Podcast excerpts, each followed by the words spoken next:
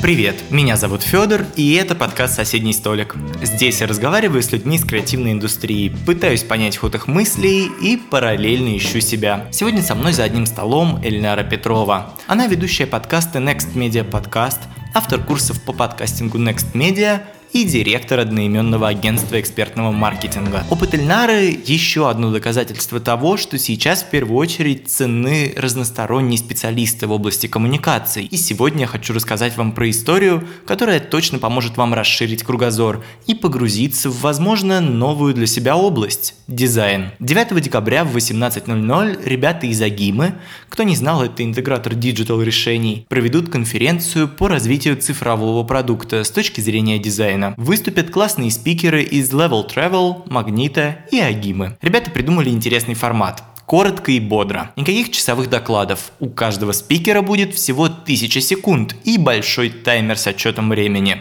Каждый очень сжато расскажет о том, что считает важным именно сейчас. Практики, методы, истории и наблюдения. UX-исследования и методы проектирования. Продуктовое мышление руководителя, дух и эффективность команды и персональный рост. Приглашаю вас посмотреть конференцию. Она совершенно бесплатна. Ссылка в описании эпизода. А сейчас перейдем к разговору с Эльнарой. Приятного подслушивания. Эльнара, привет. Привет, привет. Спасибо большое, что пришла. Эльнар, ты в подкастинге с 2013 года, и тебя можно уже назвать прям таким чуть ли не основателем жанра в России, неким новатором. Скажи, э, как ты разглядела потенциал вообще в самой сфере, и считаешь ли ты себя человеком, который запустил в какой-то степени нишу у нас? Ух, ну нет, я не пионер. Мне кажется, все-таки пионер это Василий Стрельников, который запускал э, AirPod и так далее.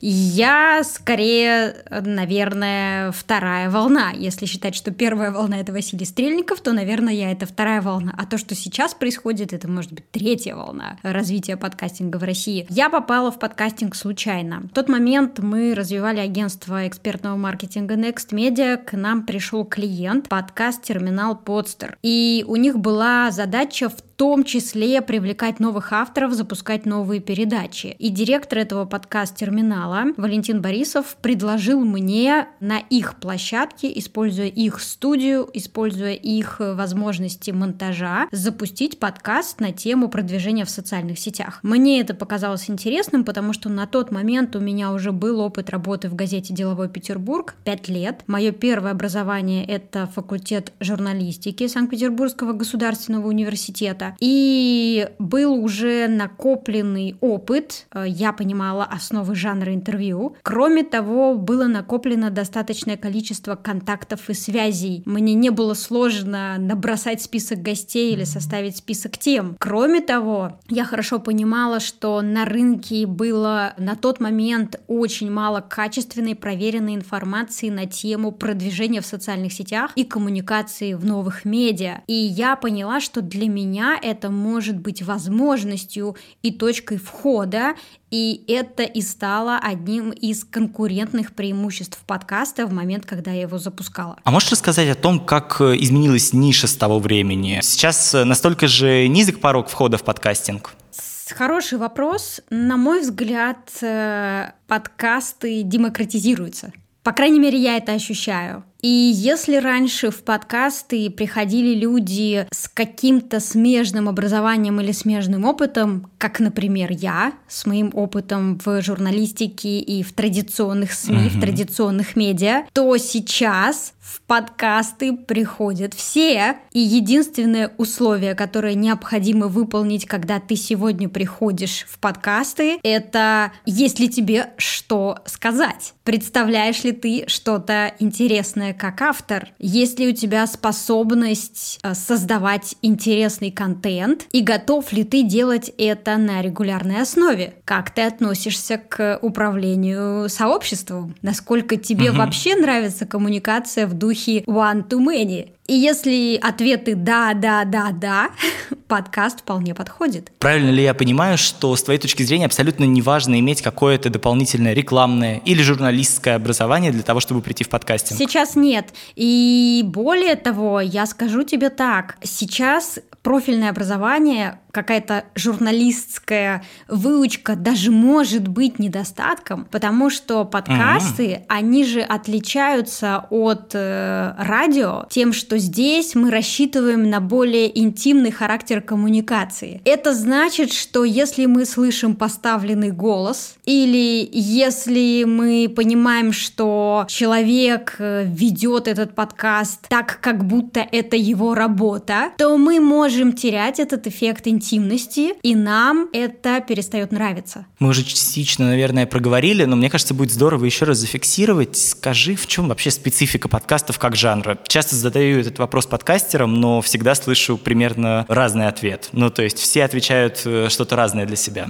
Да, хороший вопрос. На мой взгляд, есть несколько особенностей у этого формата. Первый мы с тобой назвали, это интимный характер коммуникации, который необходимо уметь создавать, поддерживать и удерживать. А второе, подкасты — это все таки во многом односторонняя коммуникация. Несмотря на то, что мы понимаем, как создавать каналы обратной связи, но они искусственные. Мы их встраиваем как подпорки. В самом подкасте органически такой возможности нет. И и это еще одна особенность, которую можно э, назвать как коммуникация в формате one-to-many или коммуникация в формате традиционного телеграм-канала. Когда ты разговариваешь, потому что твоя ключевая мотивация — это проинформировать, донести что-то до этих людей, поделиться с ними э, какой-то повесткой. Обратная связь может быть, но она не обязательна.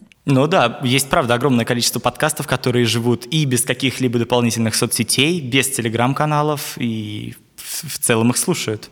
Да, это правда. И, наверное, третья особенность этого формата — это демократичность о котором мы с тобой говорили, довольно несложно запустить свой подкаст. Довольно несложно его записывать. Достаточно иметь мобильный телефон, носок и это может быть твоим первым шагом в мир подкастинга. А, довольно просто зарегистрировать свой подкаст на подкаст-терминалах, подкаст-площадках. Довольно просто даже договариваться с гостями о том, чтобы они приняли участие в твоем подкасте.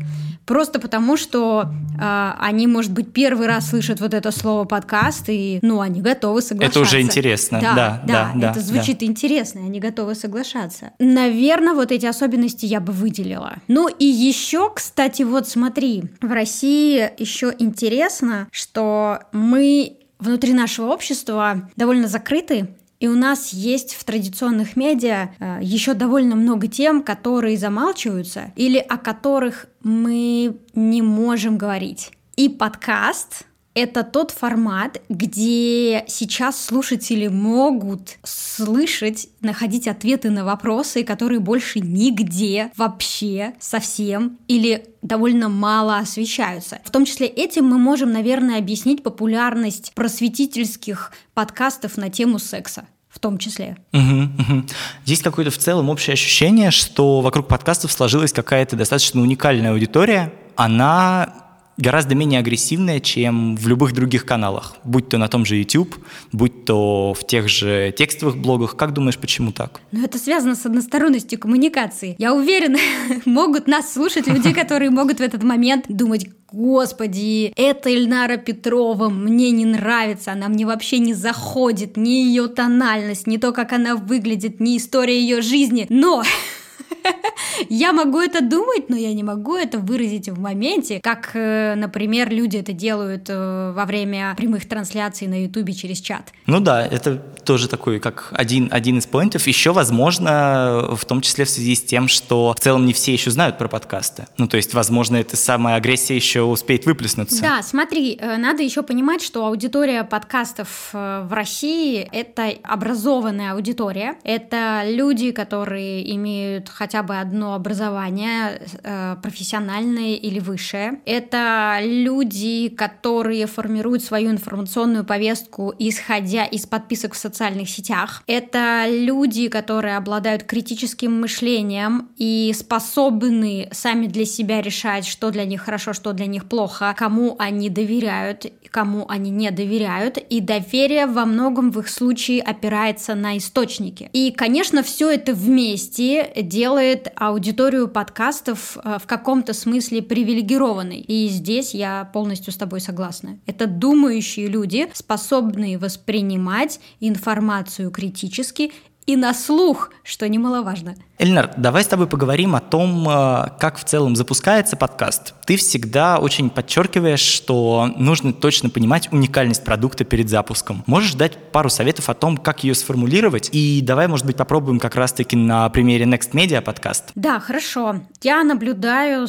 довольно частую ошибку у начинающих авторов подкастов. И она заключается в том, что начинающие авторы подкастов довольно много энергии на старте тратят на то, чтобы подумать, а как же я буду решать технические вопросы? А есть ли в моем городе подходящая студия? Есть ли э, специалисты, которые смогут научить меня монтировать этот подкаст? А какой самый правильный микрофон мне нужно купить? А справлюсь ли я со своим голосом? И так далее и тому подобное. Миллион вопросов, которые кажутся важными важными, но они незначительны, если мы будем измерять их вклад в общий результат. А результат если мы говорим о запуске подкаста, это найти свою аудиторию или найти свою нишу или найти свою категорию, то есть попасть в эту аудиторию, закрыть какой-то запрос. И если мы переходим именно к этой формулировке, то становится очевидным, что на первом этапе необходимо довольно много внимания уделить тому, чтобы ответить на вопрос, какие у моего подкаста есть конкурентные преимущества, за счет чего я буду выигрывать на этом рынке. И если удастся подумать,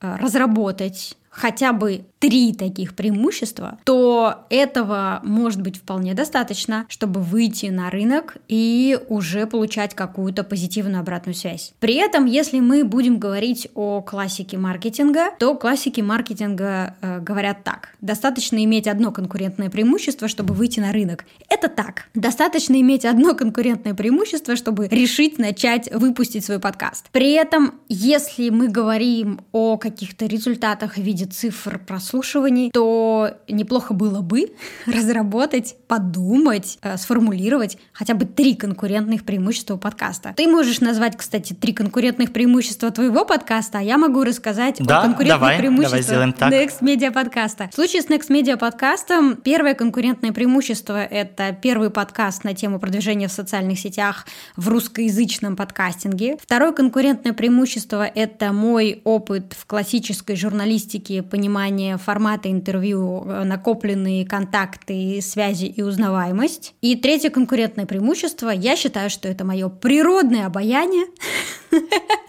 Это действительно так.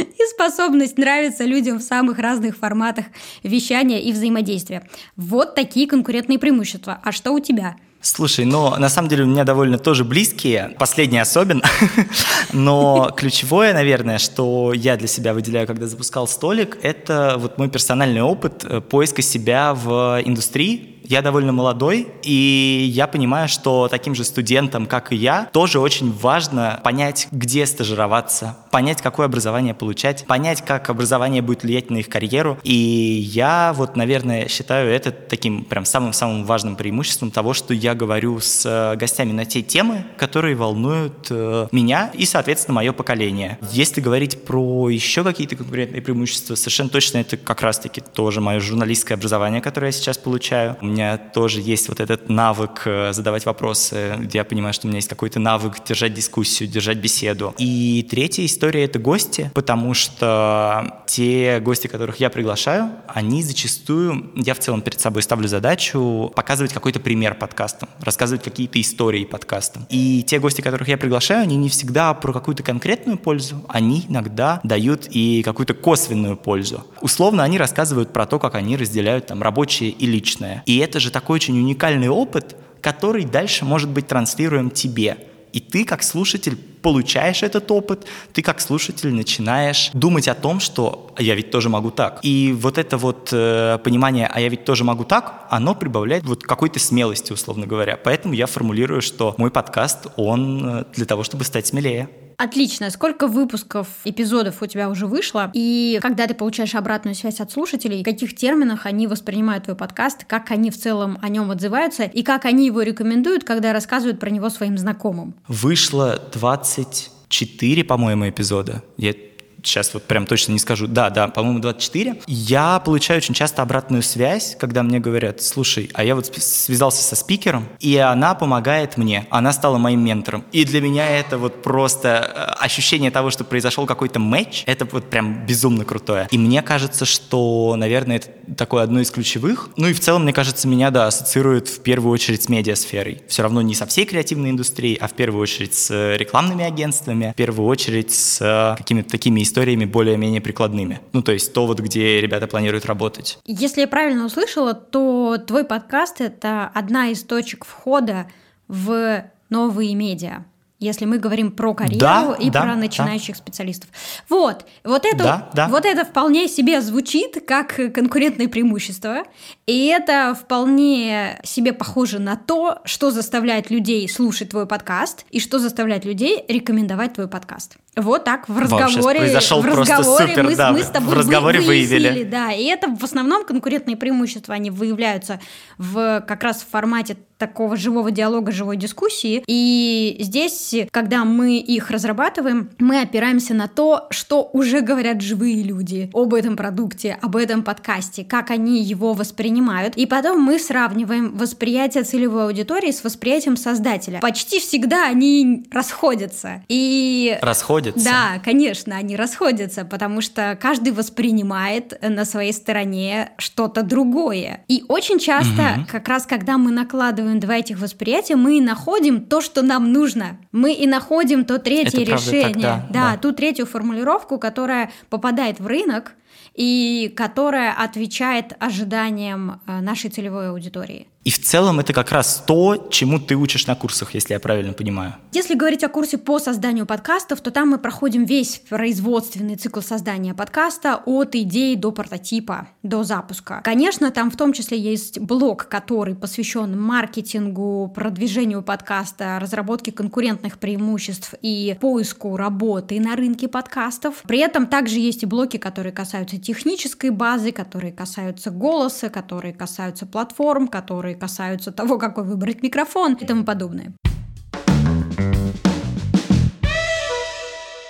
Давай поговорим чуть подробнее про сам курс. У нас с тобой есть большое количество общих чатиков, где мы состоим, чатиков подкастеров. И там бывают довольно резкие комментарии. Расскажи, насколько ты в целом реагируешь на них, насколько они тебя, возможно, как-то сбивают или, наоборот, э, помогают улучшать курс. Я правильно понимаю, что ты говоришь о том, что э, бытует такое мнение, все курсы про, про то, чтобы научиться подкастингу, это безжалостный, стыдный инфобиз. Примерно так. Абсолютно так, абсолютно так. И именно вокруг подкастинга это четче всего сформулировано потому что, ну, каждый ведь может.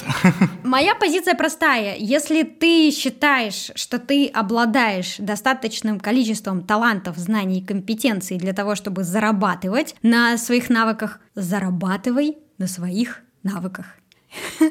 Делай как я, Почему нет? А дальше вопрос, понимаешь, там же вопрос, купит ли, ну то есть поверит ли кто-то тебе до такой степени, чтобы выразить свое доверие в деньгах. Насколько у тебя хватит смелости, чтобы проверить эту гипотезу? Способен ли ты э, будешь признать, что да, наверное, ты классный специалист, но ты не можешь это продать, у тебя нет аудитории, или ты классный специалист, но ты не можешь это передать как знания и навыки другим людям, потому что для этого нужны другие знания и навыки. Преподавание — это отдельный блок э, навыков и компетенций. Конечно, конечно, да, возможно, ты знаешь, как э, монтировать аудиодорожку, но это совсем не значит, что ты способен передать это понимание другим людям какой момент у тебя пришло какое-то осознание того, что ты можешь заниматься обучением подкастингу? А, я занимаюсь обучением очень давно. Я занимаюсь обучением еще с того момента, как начала работать в газете «Деловой Петербург».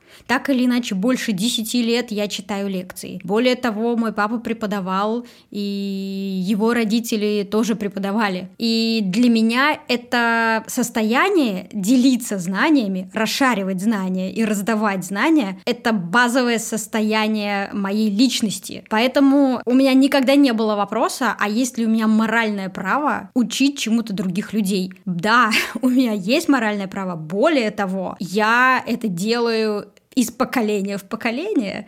Люди до меня это делали, люди после меня это делают. И, может быть, мой ребенок тоже будет это делать, просто потому что у нас есть такая настройка, и мы справляемся с этим хорошо. Кроме того, если получать обратную связь, а я всегда анализирую обратную связь наших слушателей, то люди говорят о трех вещах. Первое — это знание, второе — это настрой, и третье — это вера. Они получают веру в то, что они могут с этим справиться. И здесь как раз хорошо, что я человек, который очень мало умеет делать руками. Во, во многих смыслах я абсолютно бездарна. И при всем при этом мне удается показывать результаты. Мне удается записывать подкасты, читать лекции, делать бизнес, подписывать контракты, родить ребенка и так далее и тому подобное. Я самый обычный человек с самыми средними способностями. Ну, при этом это не помешало мне выстроить процессы и показывать результаты. Это значит, что я как раз могу научить этому других. Но все равно же тебе для этого какие-то знания надо накопить. Э, можешь вспомнить какую-то точку, когда ты поняла, что ну вот сейчас у меня есть достаточное количество знаний именно вот в области подкастинга, если ну, мы говорим? Я записываю подкаст, мы с этого начали с 2013 года, сегодня 2020. Как ты думаешь, сколько еще да, мне нужно да, да, лет, конечно. чтобы чтобы решить, нет, нет, я, что я достаточно я... хороша, чтобы учить этому людей. Я думаю, что я уже достаточно хороша. Ну, ты же это поняла сильно раньше. Я скорее вот про сам момент принятия решения, про саму точку, Когда что да. стали приходить вот, вот люди сейчас... и спрашивать, Ильнара, расскажи, mm. расскажи, как делать подкаст. Ты же знаешь. Похоже на то, что ты знаешь. А, ну, хорошо, ребят, давайте поговорим об этом. С этого момента, я думаю. Ну, и, конечно, с того момента, когда я поняла, что рынок снова начинает расти. На растущем рынке открываются новые возможности, и это значит, что больше людей могут запускать свои подкасты, получать своих слушателей, монетизировать подкасты, и это отлично. Можешь назвать своих трех, наверное, выпускников, которые вот прям чьими результатами ты гордишься сейчас? Всеми результатами горжусь. Смотри, есть подкаст, который запустил священник. Его зовут mm-hmm. Денис. Wow. Да, да. Подкаст называется «После отбоя». Подкаст ориентирован на подростков. Он, кроме того, возглавляет некоммерческую организацию для подростков. Он пришел на наш курс в тот момент, когда началась пандемия. И он осознал, что подкастинг — это способ продолжать оставаться на связи с ребятами, с подростками. Сейчас вышло, если я не ошибаюсь, у него уже больше пяти выпусков. У него уже довольно крепкая комьюнити подкаста во ВКонтакте. Кроме того, если я не ошибаюсь, он выиграл их грант а вот ВКонтакте на продвижение своего подкаста. И они помогли ему настроить рекламную кампанию дали какие-то ресурсы на, на это еще выделили. И он продолжает записывать этот подкаст. Я я считаю, что это очень удачный пример. И он удачный потому, что автор подкаста начал записывать подкаст не потому, что он, э, не знаю, прочитал аналитику о том, как растет рынок подкастов в России, а автор подкаста начал записывать подкаст, потому что понял, в его комьюнити есть проблема, есть запрос, и он понимает, кому будет помогать этот подкаст. То есть фактически он уже запускал этот подкаст под заказ. Под заказ угу. от своей целевой аудитории. аудитории. Он выполнил этот заказ, и выполнив этот заказ, он сразу же получил поддержку и внимание. И если ты зайдешь в сообщество этого подкаста во ВКонтакте, ты поймешь, о чем я говорю. Там в комментариях подростки рассказывают о том, как они э, воспринимают каждый из выпусков, какой герой им ближе, какой вопрос, какой ответ, какая жизненная ситуация. И герои, правда, очень нетривиальные. Например, там героиня первого выпуска — это девушка, которая решила было выйти замуж в 18 лет. Это сейчас у нас ну, не, не, не, самая, не самая, скажем так, частотная ситуация, с которой мы сталкиваемся в да, нашем да, обществе. Правда. И и он с ней открыто, честно говорит об этом. А что, а что тебя заставило? А, а не рано ли? А, а что родители? А, а что он? А где вы... Ну, вот такие вот вопросы. Или, например, они в том числе говорят, вот подростки и сигареты. И он спрашивает у подростка, а как ты считаешь, если у родителей право э, проверять одежду, твою одежду, одежду подростка, смотреть, есть ли там сигареты или зажигалки или что-то еще? И почему ты считаешь, что у них это право есть? Кто им дал это право? То есть они обсуждают очень интересные вопросы, и тональность, э, мне нравится тональность, потому что автор на стороне подростков. Угу. Понимаешь, он, он не на да, стороне, да, ради... да. он не говорит а-та-та. Такого нет. Он на стороне вот этих ребят, он лоббирует их интересы, он их понимает, он их принимает. При этом он священник, понимаешь? И это получается, опять-таки, у него вот это, э, я все пытаюсь вернуться и тоже это переложить какой-то опыт. У него, да, то, его профессия это явным образом конкурентное конечно, преимущество. Конечно, когда он говорит, что я священник, и я решил записывать подкаст, потому что я понял, что это классный способ взаимодействия с моими ребятами. Круто.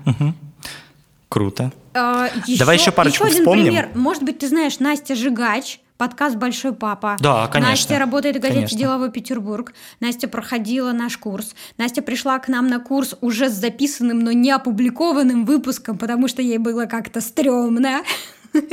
его публиковать. Она его э, опубликовала, э, все отлично. После этого она опубликовала также свой подкаст на ряде других подкаст-терминалов.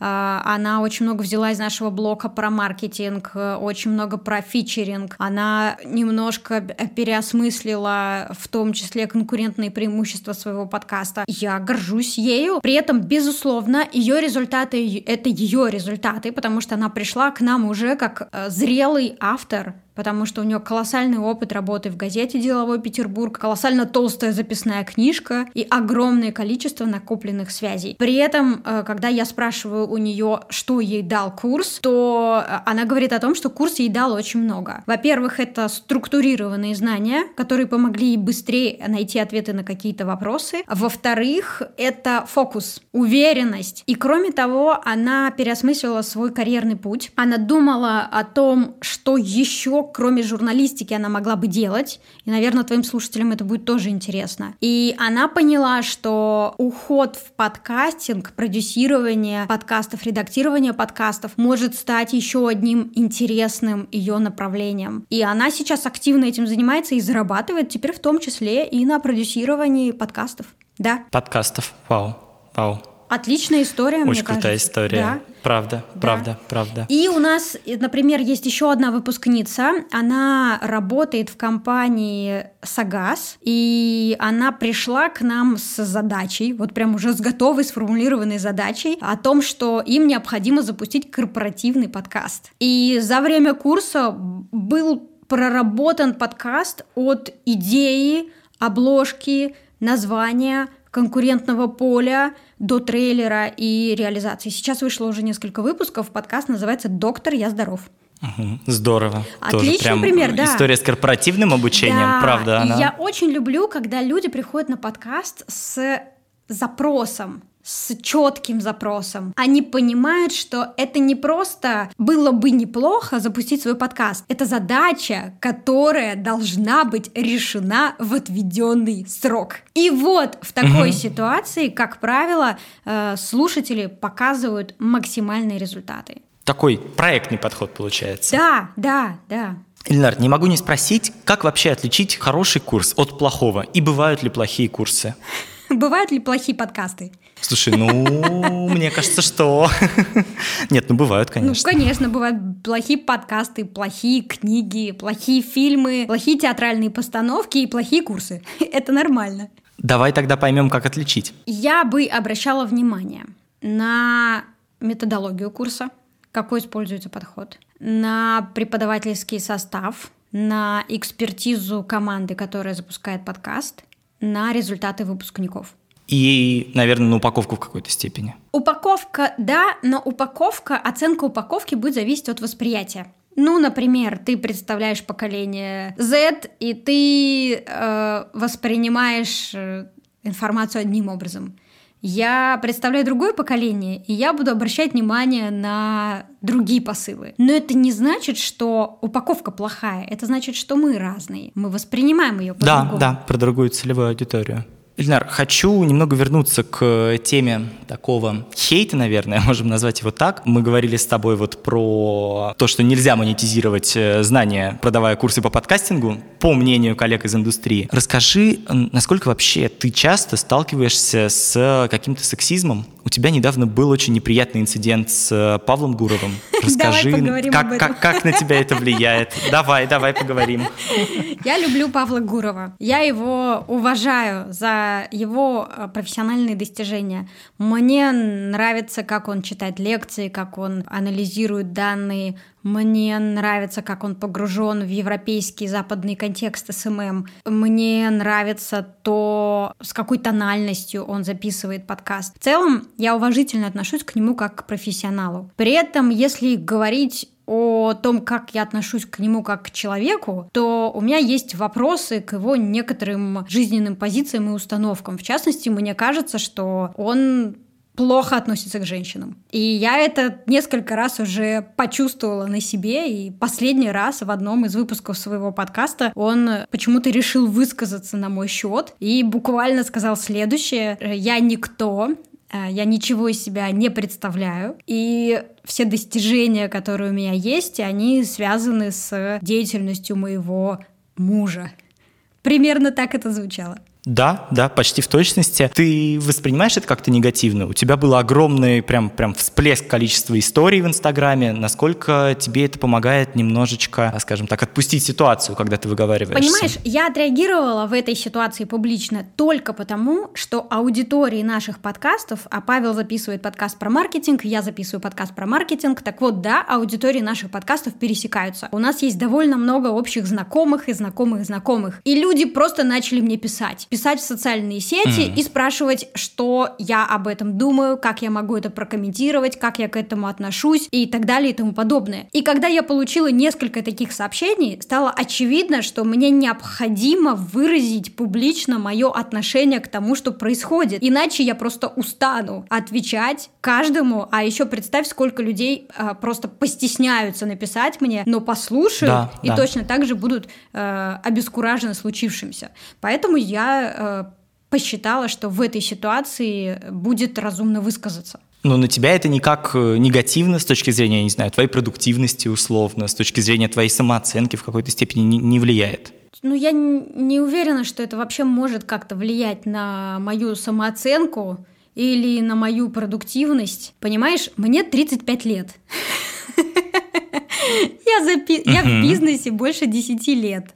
Я пять лет э, работала в газете «Деловой Петербург». У меня два высших образования, э, красный диплом из и программа «Бизнес-зум» Стокгольмской школы экономики. Я заработала на это бизнес-образование и, и сама этими заработанными деньгами это бизнес-образование оплатила. Это значит, что я оказала услуги в достаточном качестве, и поэтому э, у меня появились эти деньги, не просто так. Кроме того, уже 6 лет, как я мама. У меня есть дочь Мирослава. Кроме того, я записала больше 120 выпусков подкастов, получила огромное количество обратной связи. И практически каждый день я получаю сообщения о том, что я так или иначе позитивно повлияла на жизни людей. Позитивное влияние, и это обратная связь, которую я получаю, это нормальная часть моей жизни, учитывая то, как много информации и как много ценностей я отдаю, а я делюсь ценностью фактически каждый день. Поэтому, э, когда Павел Гуров или кто-то другой высказывается обо мне в каком-то негативном ключе, это характеризует не меня, это характеризует Павла Гурова, это характеризует его отношение к женщинам, это характеризует его отношение к женщинам, которые могут, делают, показывают результаты и чувствует себя хорошо. Но это его выбор. И здесь я только могу, наверное, подумать, что ему тяжело так жить. Ну, действительно, так жить трудно. Очень непросто. Особенно в текущем мире, где женщин больше, чем мужчин. И очевидно, что еще немного, и правила в этой игре будут устанавливать женщины. Расскажи, насколько вообще был у тебя опыт, когда ты сталкивалась уже не в рамках там подкаста, а скорее в рамках какой-то профессиональной деятельности, я так предполагаю, что чаще всего агентской, э, с сексизмом со стороны клиентов. Когда их удивляет, что как это женщина, и будет делать нам рекламу? Со стороны клиентов не сталкивалась. А, наверное, потому что на стороне клиента почти всегда ты работаешь с женщинами. Женщины возглавляют пиар-отделы, информационные группы, группы маркетинга и так далее. Женщины с женщинами, если они умные и настроены на то, чтобы показывать результаты, всегда договариваются и показывают эти результаты. Эльнар, тогда чуть больше про личную жизнь, наверное. Ну, про такую, про, про мировосприятие, скажем так. Ты очень много говоришь про курс, который начала сейчас, Wellbeing. Расскажи, как для себя ты формулировала концепцию счастья раньше и как формулируешь ее сейчас? Отличный вопрос. Да, я зарегистрировалась на курс, который называется The Science of Wellbeing. «Наука жить хорошо». Этот курс опубликован Ельским университетом. Это самый популярный курс за всю историю Ельского университета. И кажется, что это самый популярный курс, опубликованный на Курсере. Он открытый, бесплатный. Это серия лекций на английском языке. Можно выбирать субтитры, полезные материалы, домашние задания. И он делится на блоки, на недели. Вот сейчас я на пятой неделе этого курса. Курс мне нравится по той простой причине, что он раскладывает счастье как науку на нули и единицы. Мне кажется, что это то, чего мне не хватало. Потому что принято думать, что счастье это что-то глубоко метафизическое. Это то, что нельзя понять, э, нельзя достичь, нельзя купить, нельзя обменять, нельзя объяснить и так далее. И это убеждение значительно, на мой взгляд, отдаляет нас от состояния счастья. Мы считаем, что счастье непостижимо, и если оно непостижимо, то оно недостижимо. Это проблема. Да, да. И что, что, что сделали ребята из Ельского университета? Они разложили счастье как науку, они скомпилировали огромное количество научных данных, исследований, экспериментов и рассказали о том, что нам мешает испытывать счастье, что нам помогает испытывать счастье, какие когнитивные искажения всегда с нами, и их нужно учитывать, когда речь идет о счастье, и какие простые вещи, привычки стоит внедрить в свою жизнь, чтобы острее чувствовать моменты счастья. Расскажи, как ты сейчас для себя воспринимаешь счастье и какие, возможно, ежедневные привычки ты сейчас ввела в свою жизнь для того, чтобы ощущать себя счастливой? Смотри, они там рассказывают о разных, скажем так, хинтах и подсказках. Э, я могу сейчас озвучить несколько да, самых да. эффективных. Да, первый из них это так называемый. Savoring э, переводится на русский как э, искусство наслаждаться моментом, смаковать момент да, это значит, что в тот момент, когда в твоей жизни происходит что-то классное, интересное, приятное, замечательное, тебе нужно остановиться, зафиксировать это, порадоваться, если нужно сделать фотку, но не чтобы расшарить в соцсети, а просто сделать фотку, чтобы запомнить этот классный момент. И прям остановиться на эту секунду и сказать, как же это потрясающе, какой шикарный ноябрь в Петербурге. Можешь вспомнить свою Я последнюю никогда... фиксацию? Вот сегодня шикарный ноябрь в Петербурге. Я утром проснулась, было солнце, я открыла окно,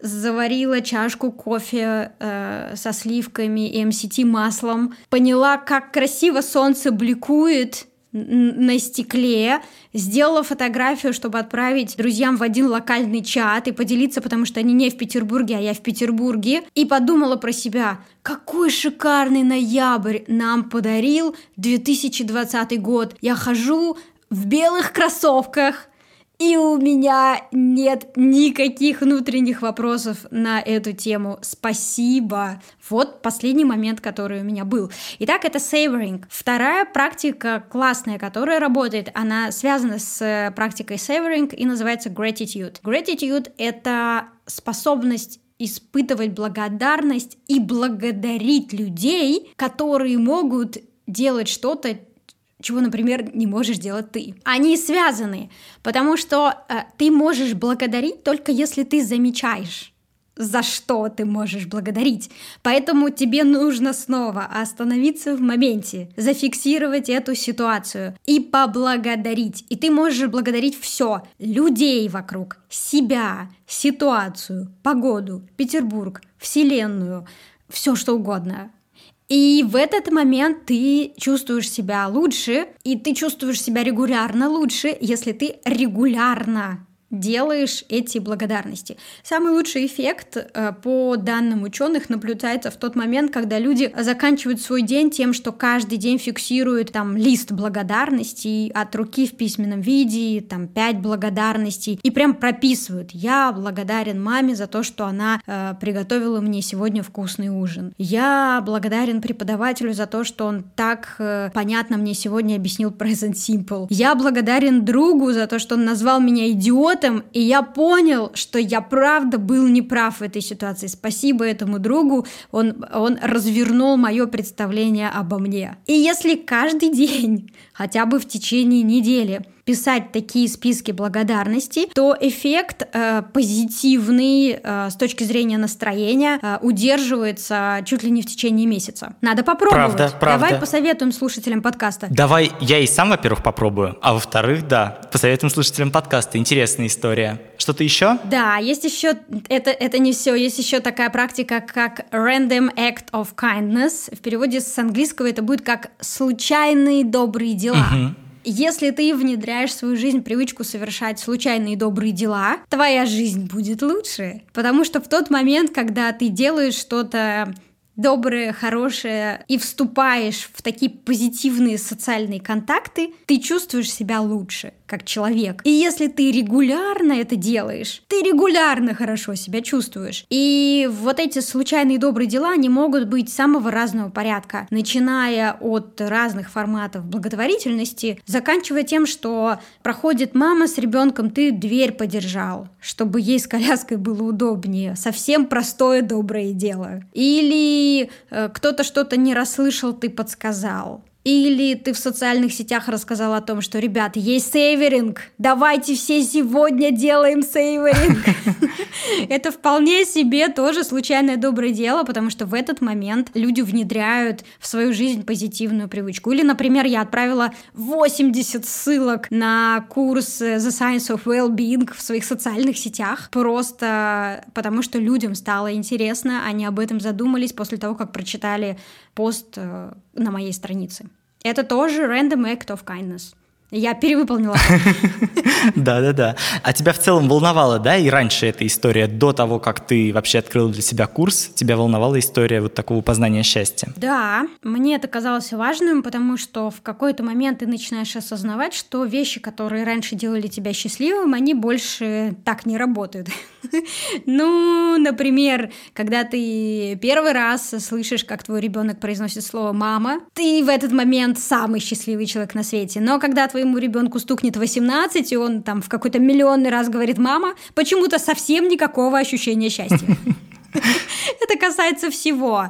И мне было интересно понять, с чем это связано. Оказалось, что это просто, скажем так, механизмы нашего мозга. И один из механизмов называется э, hedonic adaptation. То есть мы привыкаем к хорошему быстро. Слишком быстро привыкаем к хорошему. Это неизбежно. Это свойство нашего мозга. Это просто нужно принять. Или второе свойство мозга, которое мешает нам жить и радоваться жизни, это бесконечный social comparison, когда мы все время сравниваем себя с другими, бесконечно сравниваем себя с другими. И это значит, что мы все время кому-то проигрываем. И когда мы кому-то проигрываем, мы чувствуем себя плохо, мы, мы чувствуем себя фрустрированными.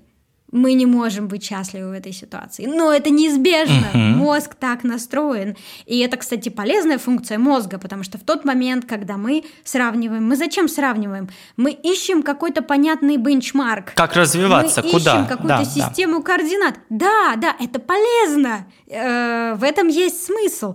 Но когда мы являемся пользователями социальных сетей, когда мы подписаны на Ким Кардашьян, Ольгу Бузову и так далее, и когда мы видим, а, у них там одно, другое, третье, пятое, и начинаем себя с ними сравнивать автоматически, мы чувствуем себя скверно.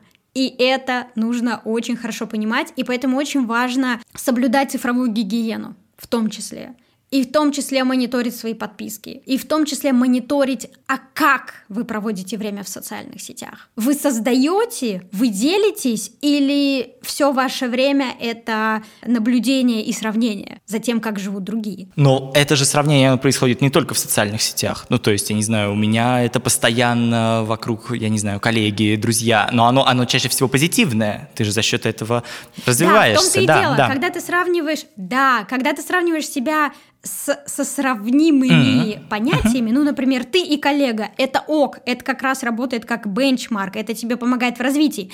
А когда ты начинаешь себя сравнивать с несравнимыми понятиями, ну, например, с Ольгой Бузовой или с Ким, да, с Ким Кардашьян, ты не, не видишь, как дойти. Неизбежна фрустрация. Именно, именно. Поэтому что нужно делать? Да, сравнения неизбежны, но сравнивай себя со сравнимыми категориями. И это значит, что фильтруй фильтруй те процессы, которые происходят в твоей голове. А фильтровать сложно, потому что это автопрограмма. Поэтому я и говорю, часто единственный способ это ограничивать или как-то нормировать потребление. Эльнар, очень много сегодня говорили, в том числе и про работу, про подкасты. Хочу тебя спросить, как ты отдыхаешь? Хороший вопрос. Я думаю, что когда я записываю подкаст, я не работаю. Мне интересно записывать подкаст. Когда я записываю подкаст, я обмениваюсь мыслями, идеями, я взаимодействую, коммуницирую, я в этот момент э, проявляю какие-то сильные стороны своей личности. Это не работа, это, это жизнь.